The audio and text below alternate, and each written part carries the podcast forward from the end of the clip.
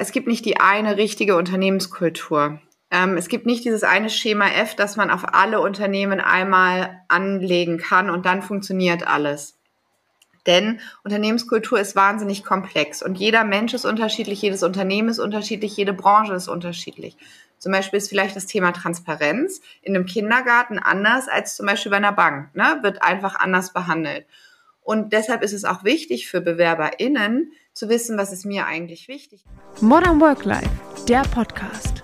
Gesunde Arbeit leicht gemacht. Unternehmenskultur geht jeden etwas an. Wie allerdings nimmt man Einfluss auf etwas, das nicht immer greifbar ist? Etwas, das sich über Jahre organisch entwickelt. Wenn man Pech hat, negativ. Und etwas, das von so vielen individuellen Faktoren und Werten abhängt, dass ein Konsens nicht möglich erscheint. Ein Job für Katrin Webel. Mit The Good Culture baut sie starke, resiliente und hochproduktive Organisationskulturen. Mit Hilfe von Werkzeugen aus der Kulturanthropologie, der Wirtschaft und jeder Menge Erfahrung misst, verändert, entwickelt und stärkt sie Unternehmen. Bei Leaders with Attitude gemeinsam mit Maike Mai neuerdings auch mit dem Fokus auf Führungskräften. Warum Kultur das Fundament des ökonomischen Erfolgs ist, was Führungskräfte über Kultur alles nicht wissen und wie positive Gestaltung aktiv gelingen kann, hat sie mir in dieser Folge verraten. Hallo liebe Katrin, herzlich willkommen beim Podcast von Modern Work Life. Ich freue mich, dass du heute mit dabei bist. Hallo Vivi, vielen Dank, dass ich dabei sein darf. Und Katrin, bevor wir die, in die große Welt der Unternehmenskultur abtauchen und irgendwie die wunderbaren Erlebnisse und Farben äh, erforschen, müssen wir erstmal definieren, was Unternehmenskultur überhaupt ist. Und ich glaube, das fällt ganz, ganz vielen Unternehmen und Personen schwer, weil für viele dieser Begriff gar nicht so greifbar ist. Also es ist natürlich was, wo man irgendwie weiß, ja, das ist jetzt gerade im Kommen und das ist jetzt gerade angesagt und daran müssen wir irgendwie arbeiten. Aber was das genau ist, was das alles umfasst und vor allen Dingen, was es nicht umfasst, das ist, glaube ich, für viele gar nicht so klar. Und ich glaube, da liegt auch so ein bisschen das Problem, ähm, dass, dass äh, das vielleicht gar nicht wahrgenommen wird oder dass so ein bisschen vernachlässigt wird, dieses Thema, weil es halt einfach nicht so greifbar ist. Also was ist denn nach deiner oder nach der offiziellen Definition Unternehmenskultur? Du hast gerade gesagt, Unternehmenskultur ist gerade angesagt. Da würde ich gerne ganz kurz einmal drauf eingehen, denn ähm, Unternehmenskultur gab es schon immer und wird es auch immer geben und die wird immer relevant sein. Ähm, nur ist jetzt vielleicht in den letzten, schon so in den letzten 15 Jahren, aber aktuell auch äh, Post-Pandemie, Zeiten ähm, ist das Bewusstsein für die Wichtigkeit von Unternehmenskultur gestiegen. Auf jeden Fall. Und man redet viel, viel mehr darüber. Ähm, die Sache ist, Unternehmen sind soziale Systeme, in denen Menschen langfristig zusammenarbeiten. Und wenn Menschen zusammenkommen, dann entstehen mit der Zeit Gewohnheiten, Rituale, Selbstverständlichkeiten, Normen, Denkweisen, Artefakte, ähm, die einfach mit der Zeit völlig selbstverständlich für die Menschen werden. Die denken überhaupt nicht mehr darüber nach. Die sind ähm, im Unterbewusstsein, wir machen das jetzt hier so. So wird es bei uns gemacht. Und ähm, das ist im ja in der schnellen ähm, in der schnellen Definition Unternehmenskultur. Ähm, manche nennen sie die DNA eines Unternehmens. Ich äh, verwende lieber so das Bild des roten Fadens, der sich durch alles, wirklich alles im Unternehmen zieht und im besten Falle, woran sich jeder orientieren kann.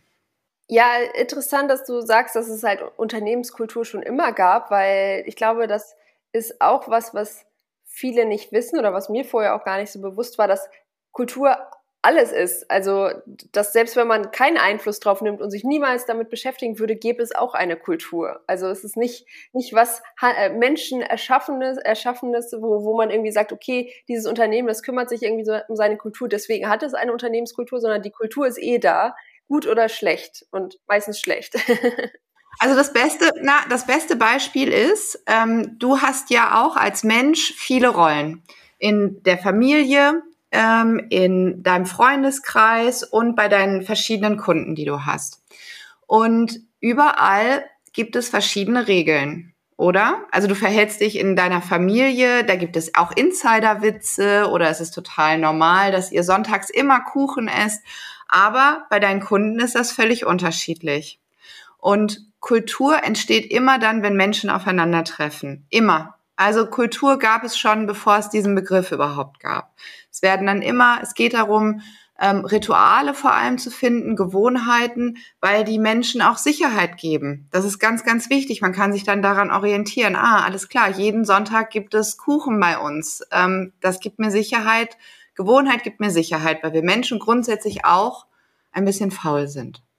Wenn du jetzt gerade davon sprichst, immer wenn Menschen zusammenkommen, entsteht eine Form von Kultur. Aber das macht es wahrscheinlich auch so schwierig, weil jeder bringt ja so seine eigenen Werte und Normen mit und, und seine eigene Vorstellung von Kultur. Und ich könnte mir vorstellen, dass da auch teilweise viele Konflikte entstehen, weil jemand, äh, für den das vielleicht in Ordnung ist, einfach in die Küche zu gehen und den, äh, weiß nicht, fremden Kaffeebecher zu nehmen, weil zu Hause wird das auch so gemacht und der andere sagt, nee, zu Hause hat aber jeder seine eigene Tasse, wir machen das aber so und so, dass das dann so zu so kleinen Brandherden führen kann, wo äh, die dann irgendwann explodieren.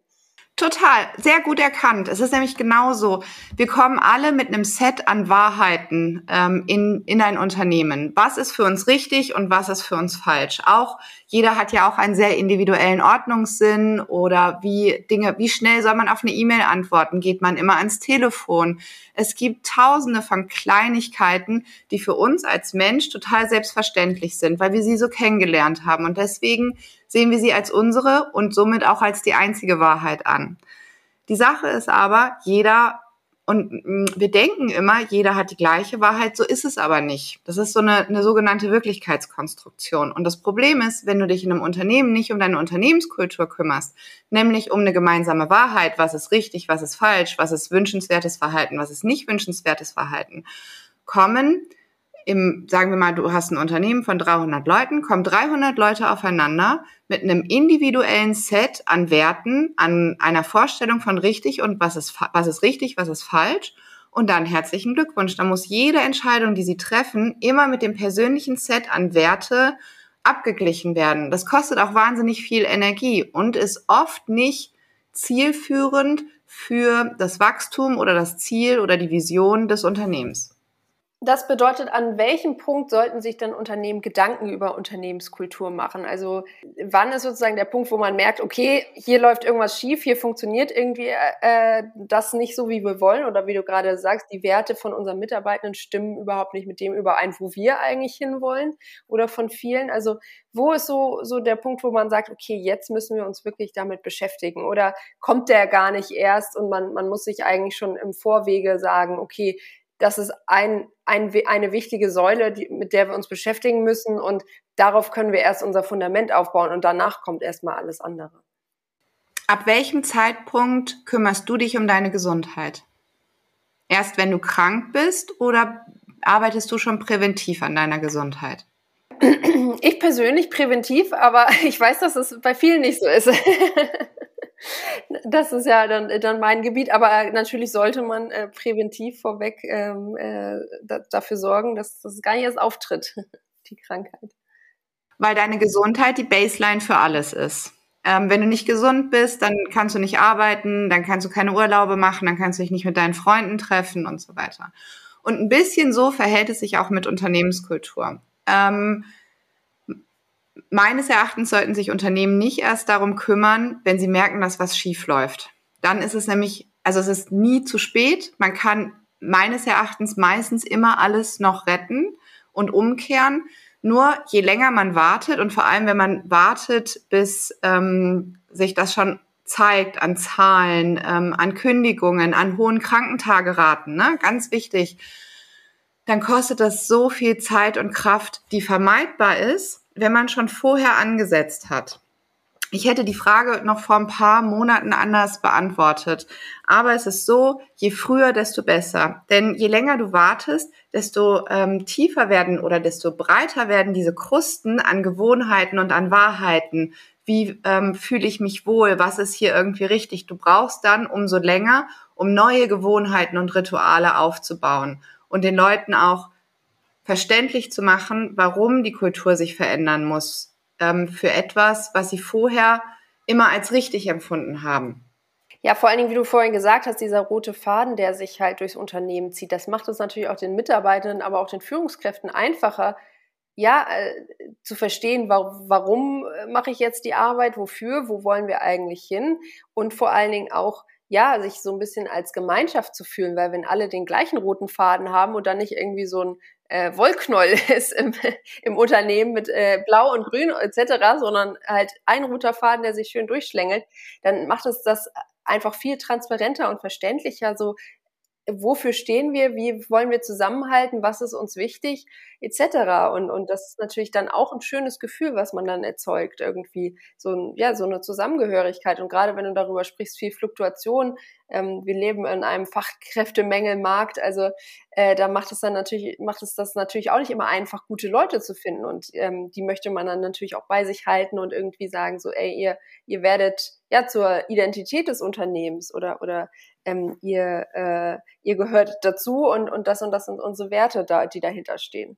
Vivi, was ich glaube, was viele Unternehmensleitungen nicht verstehen, ist, dass das Kümmern, die Arbeit an Unternehmenskultur kein Selbstzweck ist. Wir, also nur an Unternehmenskultur zu arbeiten, um an Unternehmenskultur zu arbeiten, ist überhaupt nicht sinnvoll. Ähm, darum geht es gar nicht, sondern sie ist verantwortlich wirklich für die Gemeinschaft, für das Wohlbefinden der Menschen, aber auch ähm, wie arbeiten wir zusammen? Sie ist die Antwort auf alle Wie-Fragen, die du dir im Unternehmen stellst. Wie gehen wir mit unseren Kunden um? Wie verhalten wir uns in Krisen? Wie gehen wir miteinander um?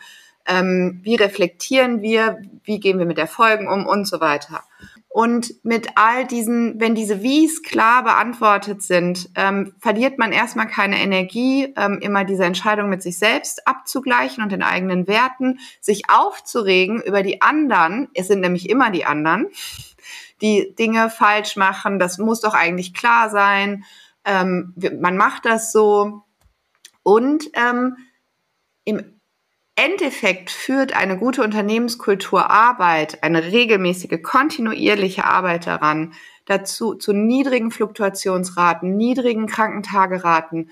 Ähm, Unternehmen mit kulturbewussten CEOs wachsen doppelt so schnell wie andere Unternehmen. Also es gibt nicht nur eine Studie sondern es gibt hunderte davon und nicht von irgendwelchen Universitätsklitschen, sondern von Harvard, Yale, ähm, von großen Beratungsunternehmen. Ähm, und eigentlich sagt unser Herz ja auch oft, dass wir viel besser arbeiten, wenn wir uns sicher fühlen, wenn wir Spaß haben, ähm, wenn wir eine Sinnhaftigkeit empfinden bei dem, was wir tun.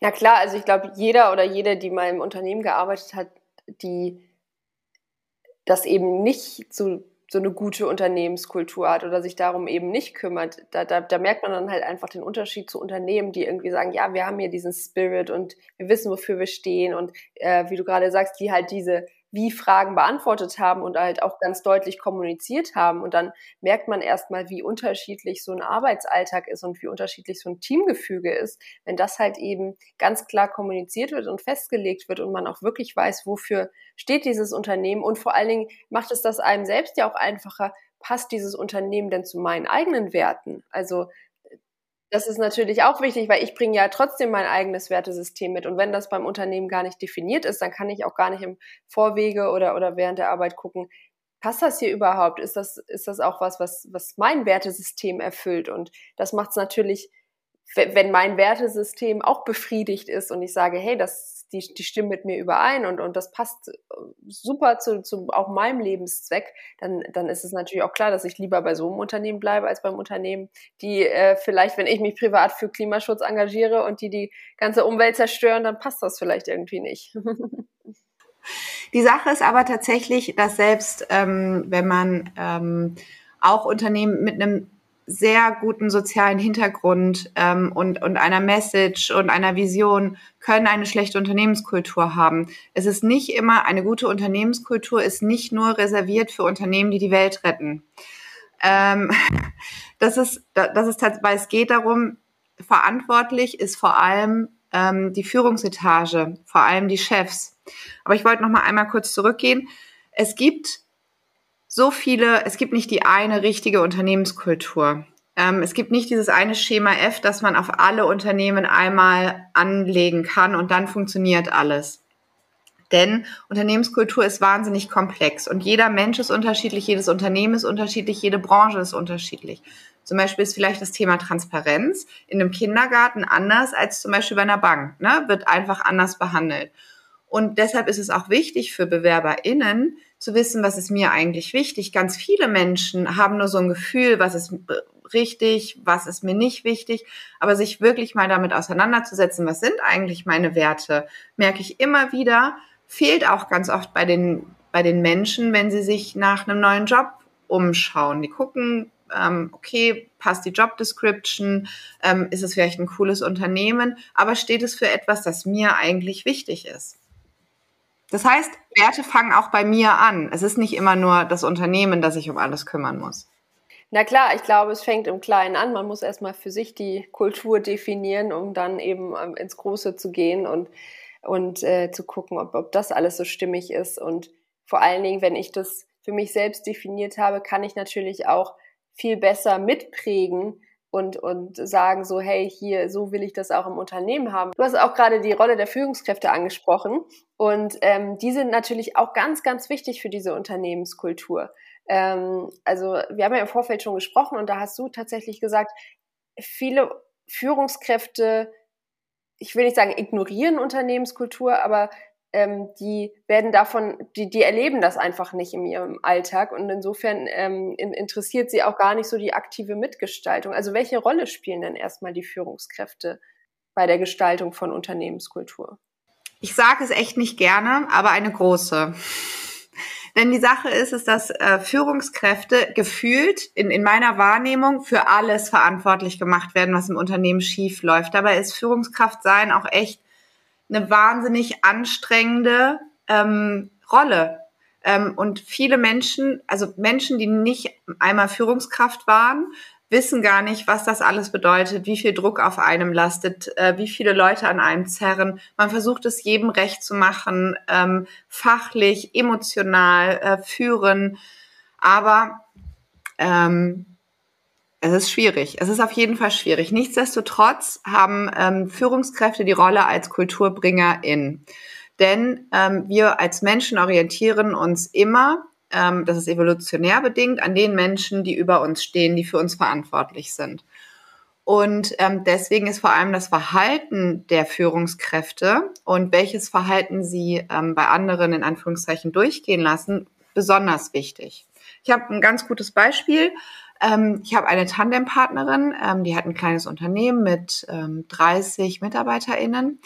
Und ähm, die hatte mal zum Jahresstart gesagt, sie möchte nicht, dass ihre MitarbeiterInnen noch so lange arbeiten. Also es wurden viele Überstunden gemacht, das war immer noch im Startup-Modus.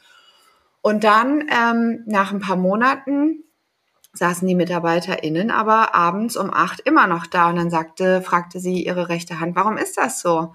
Dann sagten die, weil du immer noch da bist. Und dann sagte sie, aber ich habe euch doch gesagt, ihr sollt gehen. Ja, aber. So, Sie ist dann um 18 Uhr gegangen, hat von zu Hause aus noch gearbeitet und dann sind ihre Mitarbeiter auch, MitarbeiterInnen auch gegangen. Das heißt, du hast wirklich eine Vorbildfunktion. Das Problem ist aber, dass ähm, je weiter oben du in der Hierarchie bist, desto weniger wirst du von der Kultur beeinflusst. Du bekommst sie gar nicht mit. Je, je niedriger du in der Hierarchie bist, desto mehr kannst du über die Kultur sagen, wie wirst du behandelt, Du erfährst am meisten über eine Unternehmenskultur, wenn du auf die ähm, unterste, wenn du mal die Azubis fragst, tatsächlich. Das ist ähm, wahnsinnig interessant. Ich empfehle jedem Unternehmensleiter mal seine Azubis zu fragen, wie sie behandelt werden. Und ähm, genau, also werden nicht, äh, werden nicht beeinflusst davon. Ähm, und wenn du nicht von etwas beeinflusst wirst, wenn etwas dir nicht bewusst ist, kannst du es auch überhaupt nicht verändern.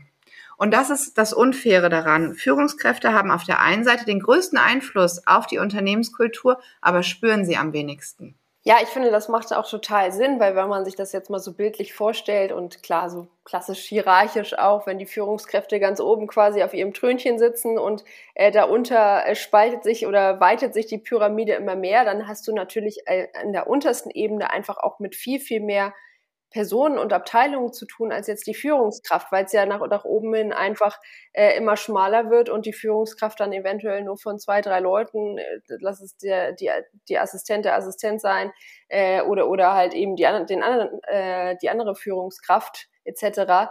Nur von denen wird er informiert und das ist, macht natürlich so ein bildet natürlich so ein Vakuum irgendwie, wo Informationen dann natürlich auch ähm, ja verloren gehen oder abprallen einfach und und klar, das kriegt man natürlich nicht mit.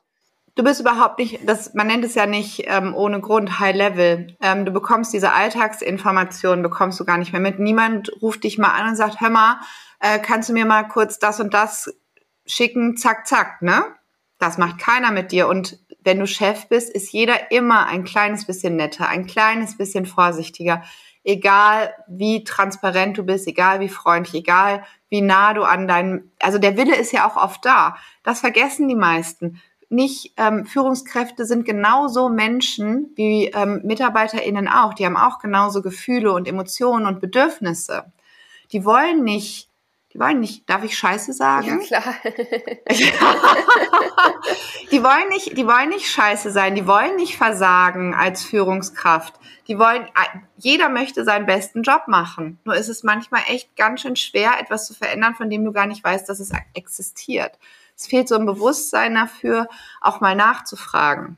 Mir fällt gerade ein, ist da nicht quasi so die moderne Arbeitsweise oder moderne Arbeitswelt fast kontraproduktiv? Weil einerseits wollen wir ja die Führungskräfte entlasten, wie du gerade sagst, die, die, die bekommen halt nur, nur, die, äh, nur die wichtigsten Informationen und wollen ja eigentlich auch Verantwortung, so soll es ja im besten Sinne sein, an, an die unteren Hierarchien abgeben und sagen irgendwie, entscheidet das selbst, ich will davon gar nichts wissen arbeitet das quasi gegen, ähm, eigentlich dagegen, dass die Unternehmenskultur dann bei den Führungskräften ankommt? Also weil einfach nicht mehr so viel informiert wird oder weil so viel Selbstverantwortung an die Mitarbeitenden übergeht, dass die eventuell die Führungskräfte gar nicht mehr einbinden in Entscheidungen oder in vielleicht auch Sorgen oder sowas, sondern das intern klären und die Führungskraft dann eigentlich nur oben so entscheidend steht. Ich glaube, dass das völlig unabhängig ist, wie gearbeitet wird ähm, dass sie ähm, auch in einem, ähm, also ich habe noch nicht mit einem völlig selbstbestimmten Unternehmen gearbeitet, aber ähm, Unternehmen, die ähm, auf dem Weg dorthin sind.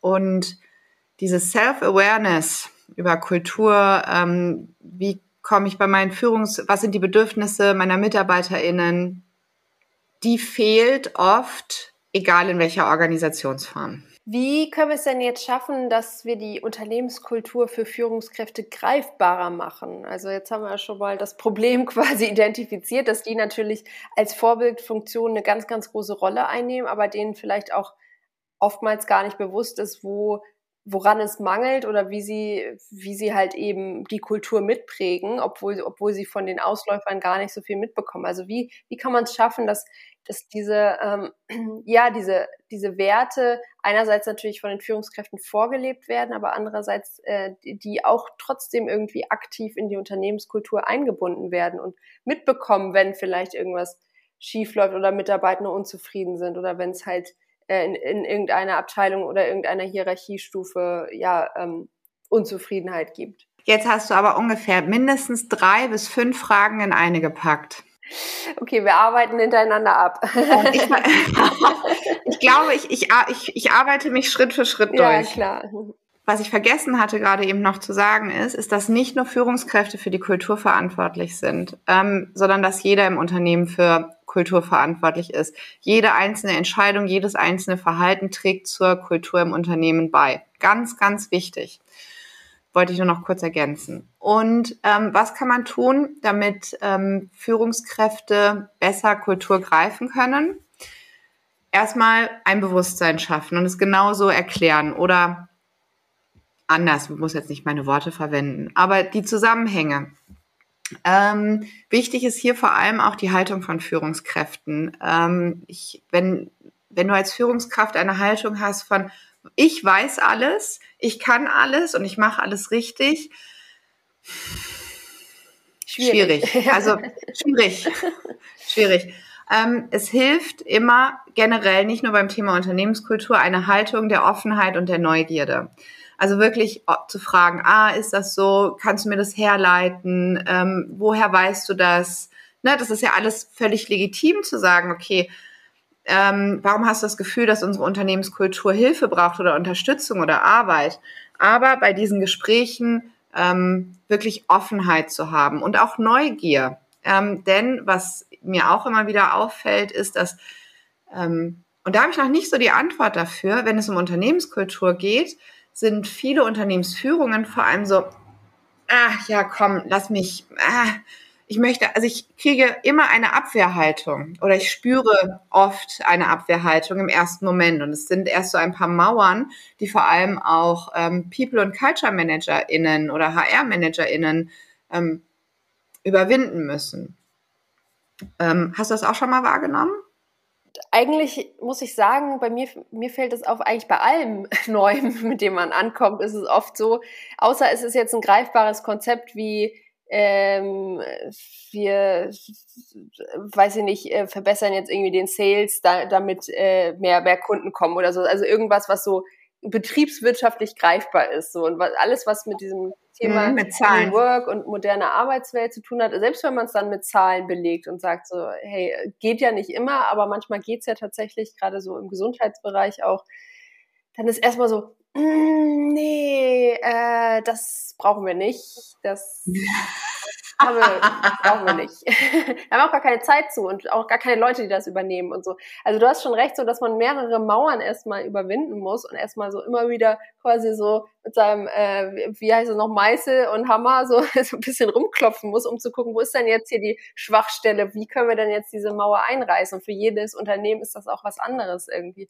Klar, bei manchen zählt wirklich dann nur der monetäre Vorteil und bei anderen gibt es dann, greift man sie dann doch irgendwie, gerade bei so Traditionsfamilienunternehmen, wo man dann sagt so, hey, ihr habt doch eigentlich schon eine tolle Kultur oder, oder ihr, ja, steht doch schon für was und lasst uns da doch mal weiter reingehen und, und gucken irgendwie. Und wenn ihr Mitarbeiter habt, die halt schon 30 Jahre bei euch sind, dann, dann zeigt das ja auch schon irgendwas, dass es nicht alles ganz schlecht sein könnte, weil ich glaube, am meisten liegt irgendwie immer die Angst zugrunde, aufzudecken, oh, das ist ja gar keine gute Führungskraft oder der hat irgendwie in irgendeiner Form versagt oder Fehler zu machen. Und das ist ja auch was ganz Menschliches zu, zu, zu denken, irgendwie, äh, ich will keine Fehler machen oder gerade wenn man natürlich auch Verantwortung hat, dass man sagt, man möchte da irgendwie alles gut machen. Und wenn man natürlich durch, durch solche Sachen sieht, okay, da hätte man in der Vergangenheit vielleicht anders reagieren können, äh, dann glaube ich, scheuen sich viele Führungskräfte davor, das offen zu legen. Aber ich glaube, da ist gerade der Denkfehler. Anstatt zu sagen, so, hey, ich bin offen dafür, dazu zu lernen und vielleicht auch zu sagen, so, ich wusste es vorher nicht besser und jetzt sind wir aber dabei, das zu verändern. Und ja, ähm, wir, da wurden Fehler gemacht, aber äh, die baden wir jetzt aus oder da kümmern wir uns jetzt halt drum, dass es in eine andere Richtung geht und ich bin ja auch nur ein Mensch und das ist, glaube ich, da, da, da muss man noch so ein bisschen dran arbeiten, dass das auch in die Köpfe der Führungskräfte geht, dass man sich menschlich zeigen darf. Es ist tatsächlich die, eine Frage der Haltung, generell auch, nicht nur von Führungskräften, sondern auch von Menschen, sage ich, okay, ähm, ich lebe in, in ständiger Angst, dass aufgedeckt wird, dass ich einen Fehler gemacht habe oder gehören einfach, ähm, sind, sind Fehler tatsächlich einfach die Dinge, wo ich am meisten von lerne. Ich lerne nicht davon, dass mir jemand sagt, dass die Herdplatte heiß ist. Ich lerne nur, wenn ich die Hand da drauf lege. Und das ist, ähm, das ist ja einfach eine Entwicklung. Die geht dein ganzes Leben. Dinge, die ich vor zehn Jahren gemacht habe, ach, vor, letztes Jahr noch, die würde ich heute nicht mehr machen. Und es ist völlig in Ordnung. Ähm, und eine Haltung des lebenslangen Lernens ähm, oder ähm, einfach, dass man sagt, ich entwickle mich weiter, anstatt jetzt auch von Fehlern zu reden. Ich finde es immer so ein bisschen schwierig. Ähm, Fehler ist immer so allumgreifend. Ich bin ein schlechter Mensch. Ähm, wir brauchen eine Fehlerkultur. So, ich entwickle mich einfach. So, ganz einfach. Ähm, und was ich jetzt aber die initiale Frage, wie kann man es greifbar machen? Ich persönlich finde es ja sehr, sehr wichtig, Kultur zu messen. Ähm, das kannst du auf verschiedene Art und Weisen machen, denn es gibt ähm, einige Modelle, wie Unternehmenskultur erklärt wird. Es gibt zum Beispiel, und jedes hat übrigens seine Daseinsberechtigung. Was ein bisschen was, ist, was auch ein bisschen erklärt, warum Menschen Kultur so schwer greifen können. Weil es gibt, wie gesagt, es gibt nicht diesen, das eine Modell und das ist jetzt richtig und daran können wir uns orientieren. Aber Unternehmenskultur hat halt ungefähr eine Million sich drehende ähm, nach vor und zurück Steine. Und deswegen gibt es nicht die eine Wahrheit. Ähm, deswegen ist es ganz wichtig, wenn du dir als Führungsteam oder selbst nur als Führungskraft in deinem Team, das, das kannst du schon in deinem Team machen, wenn du dir überlegst, alles klar, welches Modell nehme ich, welche Elemente von Unternehmenskultur sind mir total wichtig in unserem Team. Also ich würde immer empfehlen, psychologische Sicherheit. Wie sicher fühle ich mich ähm, in meinem Team? Da geht es noch nicht mal so um Jobsicherheit, sondern wie sicher fühle ich mich, meine Ideen auszusprechen, ähm, ähm, auch ich selbst zu sein, wie wird miteinander kommuniziert. Ähm, dann Klarheit, Sinnhaftigkeit des Tuns. Sinnhaftigkeit übrigens bedeutet nicht immer, dass du, ähm, wie soll ich das sagen, die Welt rettest, sondern dass du einfach weißt, welchen Beitrag leistet meine Arbeit, das, was ich jetzt tue, zum großen Ganzen. Das ist schon Sinnhaftigkeit. Es gibt dann verschiedene Elemente. Und wenn du die regelmäßig trackst in deinem Team durch verschiedene Methoden, du kannst das mit einer ähm, Umfrage machen, du kannst es aber auch total offen und transparent machen. Aber solange du es regelmäßig und fokussiert machst, kannst du nämlich sehen, okay, wenn es eine positive Entwicklung bei Werten wie psychologische Sicherheit oder Klarheit oder Sinnhaftigkeit gibt, kannst du die gleichsetzen mit einer positiven Entwicklung von beispielsweise deiner Fluktuationsrate, Krankentagerate, wie produktiv sind wir, haben wir weniger Fehler und so weiter. Du kannst das in einem direkten Zusammenhang setzen.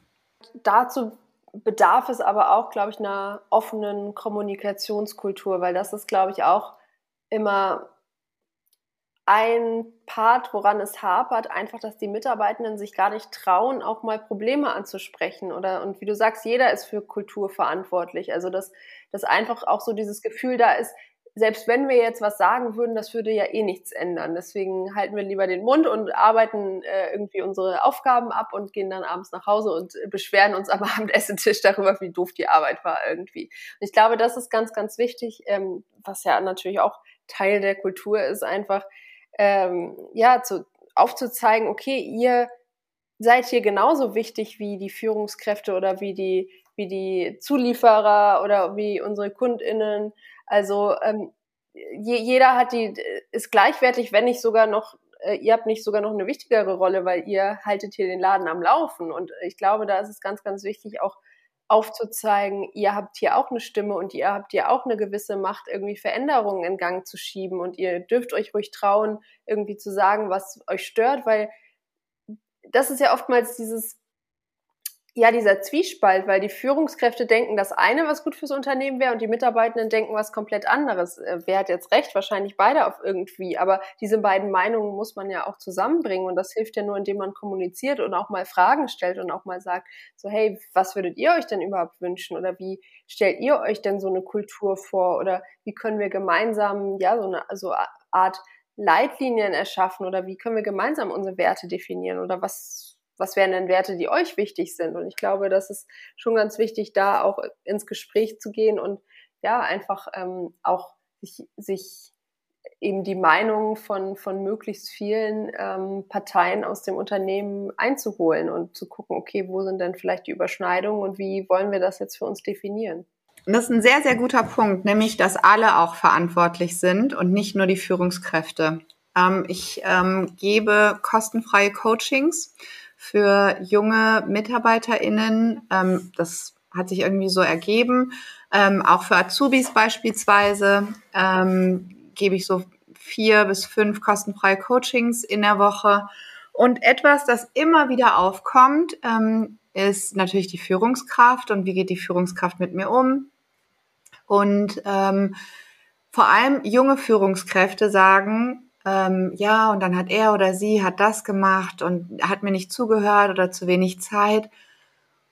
Die Sache ist aber auch, dass wir als MitarbeiterInnen unsere Bedürfnisse überhaupt nicht klar machen. Sagen, ähm, ich brauche mehr Zeit mit dir. Oder ähm, was hatte ich denn, was hatte ich denn letztens in einem Coaching? Ähm, ich möchte, ähm, ich, ich möchte das, ich weiß, ich brauche mehr Feedback ähm, ich bekomme kein Feedback von dir, ist das, was ich tue, gut, ist es richtig, das, ne?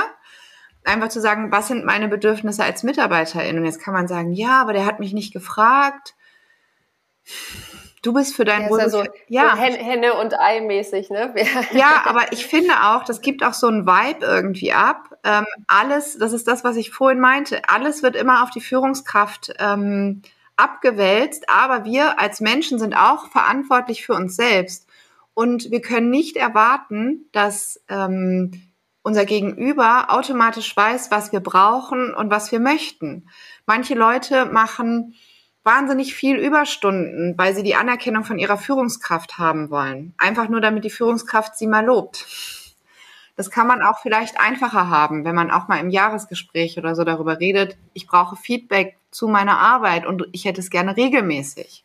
Ja, vor allem, wie sollen die Führungskräfte das wissen? Weil es gibt ja so viele individuelle Charaktere und wie du gerade sagst, jeder braucht irgendwie was anderes und spricht auch auf was anderes an und wünscht sich was anderes. Und ich meine, wenn die Führung, klar ist es natürlich auch eine Aufgabe in gewisser Weise, das zu erkennen, aber andererseits müssen die Mitarbeitenden sich natürlich auch öffnen und irgendwie das, das auch kommunizieren, weil niemand kann in deren Kopf gucken und äh, irgendwie sagen, ja, der braucht jetzt das und das oder die braucht jetzt das und das. Und da, da finde ich schon einfach wichtig, auch ähm, ja, aufzuzeigen, so, hey, ihr habt, ihr habt eine Stimme, nutzt sie und immer nur beschweren ist halt auch nicht der richtige Weg, sondern man muss halt auch aktive Lösungen präsentieren oder proaktiv ins Gespräch gehen und nicht irgendwie in der Kaffeeküche sitzen und immer sagen, nee, mein Chef ist doof. Also das, das macht es halt auch nicht besser. Also ich finde, manchmal kann man auf jeden Fall sagen, mein Chef ist doof oder mein, das, ne? Aber wenn man das regelmäßig sagt und immer nur am Meckern ist, Meines Erachtens muss man dann erstmal bei sich selbst und vor seiner eigenen Haustür fragen, was kann ich denn, was kann ich eigentlich an meiner Situation ändern? Was sind die Möglichkeiten? Und jeder hat Möglichkeiten, die Situation zu verändern. Sie sieht immer, weil wir so in unserem Kopf sind, sieht sie immer so ein bisschen verloren aus, ist es aber eigentlich nicht. Und ähm, es ist genauso wichtig ähm, für Chefs, für Führungskräfte, die MitarbeiterInnen, wirklich als Menschen zu sehen, denn als Mittel zum Zweck, um den Job zu erledigen, wie so ein FTE in so einer Excel-Tabelle. Ähm, Menschen mit Gefühlen und Bedürfnissen und Träumen und Ängsten, genauso wie die Führungskraft auch. Also es geht für beide Seiten.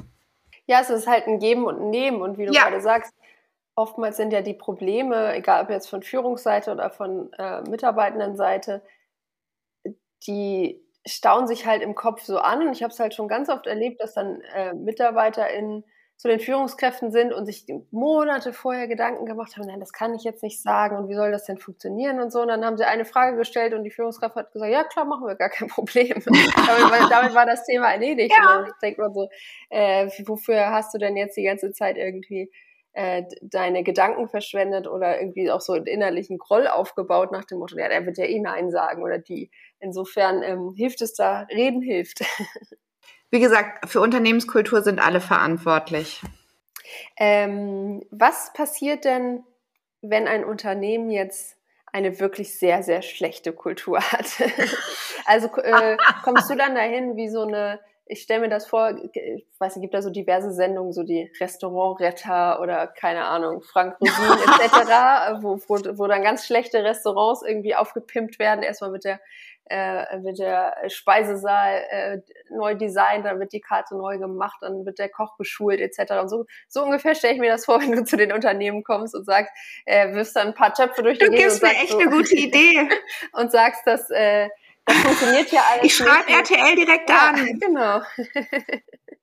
Wir müssen jetzt hier einmal alles anders machen. Also wie kann man denn schlechte Kultur retten? Wo muss man ansetzen? Irgendwie, wenn man schon sagt, irgendwie, oh, das ist jetzt hier schon, schon wirklich irgendwie an einem Punkt, wo, wo irgendwie alle unzufrieden sind. Mm, magst du mir sagen, wie du eine schlechte Kultur definierst? Naja, also äh, für mich wäre das jetzt ein Unternehmen, wo, wo die Mitarbeitenden einfach nur hingehen, um ihre ihre Zeit abzuarbeiten, vielleicht die Hälfte schon innerlich gekündigt hat, zwischen Führungskräften und Mitarbeitern überhaupt keine Kommunikation oder wenig Kommunikation oder nicht über die Arbeit hinaus Kommunikation stattfindet und wo einfach ja so ein Grundgefühl vielleicht auch von Angst um den Job, Angst um äh, zu versagen, Angst äh, wofür auch immer oder äh, wovor auch immer herrscht. Also so, so würde ich mir eine schlechte Unternehmenskultur vorstellen. wo man halt, wo man halt nicht gerne zur Arbeit geht, einfach so im Grunde. Also wo man einfach sagt, ja, den, den Job mache ich jetzt, weil der bezahlt irgendwie meine Miete und ähm, aber mehr auch nicht. Die Konsequenzen von so einem Umfeld sind meistens eine sehr hohe Fehlerquote, ähm, eine hohe Fluktuationsrate, Jobs können nicht gut nachbesetzt werden, eine hohe Krankentagerate, Innovationen sind schwer, es passieren immer wieder die gleichen Fehler und die Kunden sind nicht zufrieden. Das sind ähm, tatsächlich diese Zeichen und diese Zeichen sind meistens der Grund, nicht, das stimmt, nein, so stimmt das nicht. Diese Zeichen waren ein, zwei Mal der Grund, warum KundInnen ähm, auf mich zugekommen sind. Meistens kommen sie zwei, drei Schritte vorher schon zu mir. Wenn so die ersten Risse, also so ganz kleine Risse ähm, in der Unternehmenskultur sind und die merken das und sie wissen nicht, ähm, wie sie das angehen sollen, dann komme ich oft schon dazu. Und dann kann man das auch relativ leicht beheben.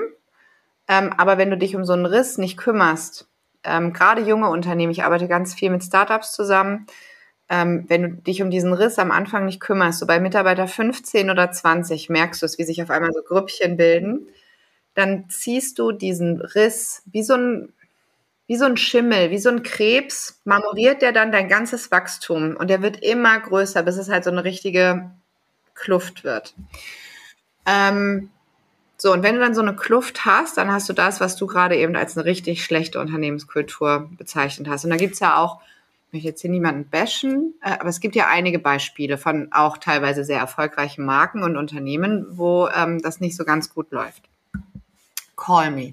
Ich, aber so, also ich komme da erstmal hin ähm, und dann reden wir erstmal. Das hört sich jetzt sehr banal an, aber dann reden wir erstmal. Ähm, und ich stelle gar nicht so viele Fragen. Ähm, und meistens ergibt sich dadurch schon so das erste, so eine erste Vermutung. Aber ich weiß nicht, was ich nicht weiß. Meistens bekomme ich nämlich nur das Bild von der Führungsebene.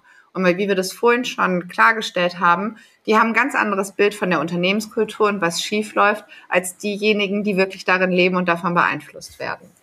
Also ist das Erste, was ich meistens mache, damit du einen Status quo hast, ist eine Kulturanalyse. Und das hört sich jetzt erstmal total aufwendig an, ist es nicht. Du kannst das anhand von den Zahlen und einer einfachen Umfrage, wenn du, in drei, wenn du ein 100 Jahre altes Unternehmen hast, ist die Umfrage ein bisschen ähm, ausführlicher oder wenn du 10.000 MitarbeiterInnen hast oder bei der Telekom bist, ja. Aber die Unternehmen, mit denen ich arbeite, da brauchst du nicht so viele. Ähm, und dann hast du einen Start und während ähm, ich daran arbeite, arbeite ich aber parallel auch schon mit dem Unternehmen, mit der Führungsetage, meistens aber auch mit ausgewählten MitarbeiterInnen, die per Zufall ausgewählt sind übrigens, wie eine Unternehmenskultur aussehen sollte, die das Wachstum fördert, anstatt es zu behindern. Also wie sieht überhaupt das Idealbild der Unternehmenskultur aus? Welche Werte brauchen wir eigentlich? Was ist, wie müssen wir eigentlich arbeiten, damit wir erfolgreich sein können? Denn ähm, ganz viele haben, habe ich so in der letzten Zeit gesehen, sagen, ah, Culture eats Strategy for Breakfast. Stimmt nicht. Du brauchst beides. Also deine äh, Unternehmenskultur sollte angelehnt sein an die Strategie. Sonst kannst du sie nicht umsetzen. So, und das heißt, du hast einen Status quo, du hast ein, in Anführungszeichen, Zielbild. Und dann überlegen wir uns gemeinsam, wie kann dieses Zielbild über einen Zeitraum X erreicht werden? Was muss gemacht werden? Auch nach Priorität. Also ich habe dann verschiedene Werte definiert. Ich habe vorhin gesagt, psychologische Sicherheit. Das ist eigentlich das, was man als allererstes angehen sollte. Und ähm, dann Parallel dazu wird auch direkt ein ähm, Erfolgstracking-System aufgesetzt. Das hört sich jetzt überhaupt nicht emotional und sexy an. Das hilft es, das hilft aber total, am Ball zu bleiben, wenn man weiß, ah, alles klar, ähm, die Leute fühlen sich sicherer, unsere Maßnahmen bringen etwas. Ähm, und oft ist es gar nicht so viel Geld, das investiert werden muss, sondern vor allem Zeit und Geduld und am Ball bleiben. Also der wirklich das Geheimnis von einer erfolgreichen Kulturarbeit ist nicht viel Geld, sondern Kontinuität. Zu sagen, okay, wir haben diesen Wert definiert und wir bleiben jetzt an diesem Wert und wir bleiben an dieser Strategie, auch wenn es gerade nicht läuft oder es ist irgendwie anstrengend, immer auf mein Verhalten zu achten. Aber es wird besser. Und dieser Glaube daran und vor allem auch zu wissen, warum man es macht, ähm, nämlich, dass man ein Unternehmen hat, in dem die Leute gerne miteinander arbeiten, wo Menschen gerne hinkommen, die aber auch einen Beitrag zur Gemeinschaft leisten, ähm, wo Leute gerne auch arbeiten wollen. Das hilft meistens. Fokus und Kontinuität, großes Geheimnis, aber eine der schwierigsten Dinge umzusetzen. Liebe Katrin, ich danke dir ganz, ganz herzlich für so viel Wissen zum Thema Kulturwandel und ja, ich hoffe, dass das viele Unternehmen für sich verinnerlichen und die eben diese Zeit und Geduld investieren, um, um wirklich an ihrer Kultur zu arbeiten und ja, offene Kommunikation herstellen, um eben gemeinsam auf ein gutes Zielbild hinzuarbeiten. Danke dir. Vielen Dank, Vivi. Modern Work Life, der Podcast. Gesunde Arbeit leicht gemacht.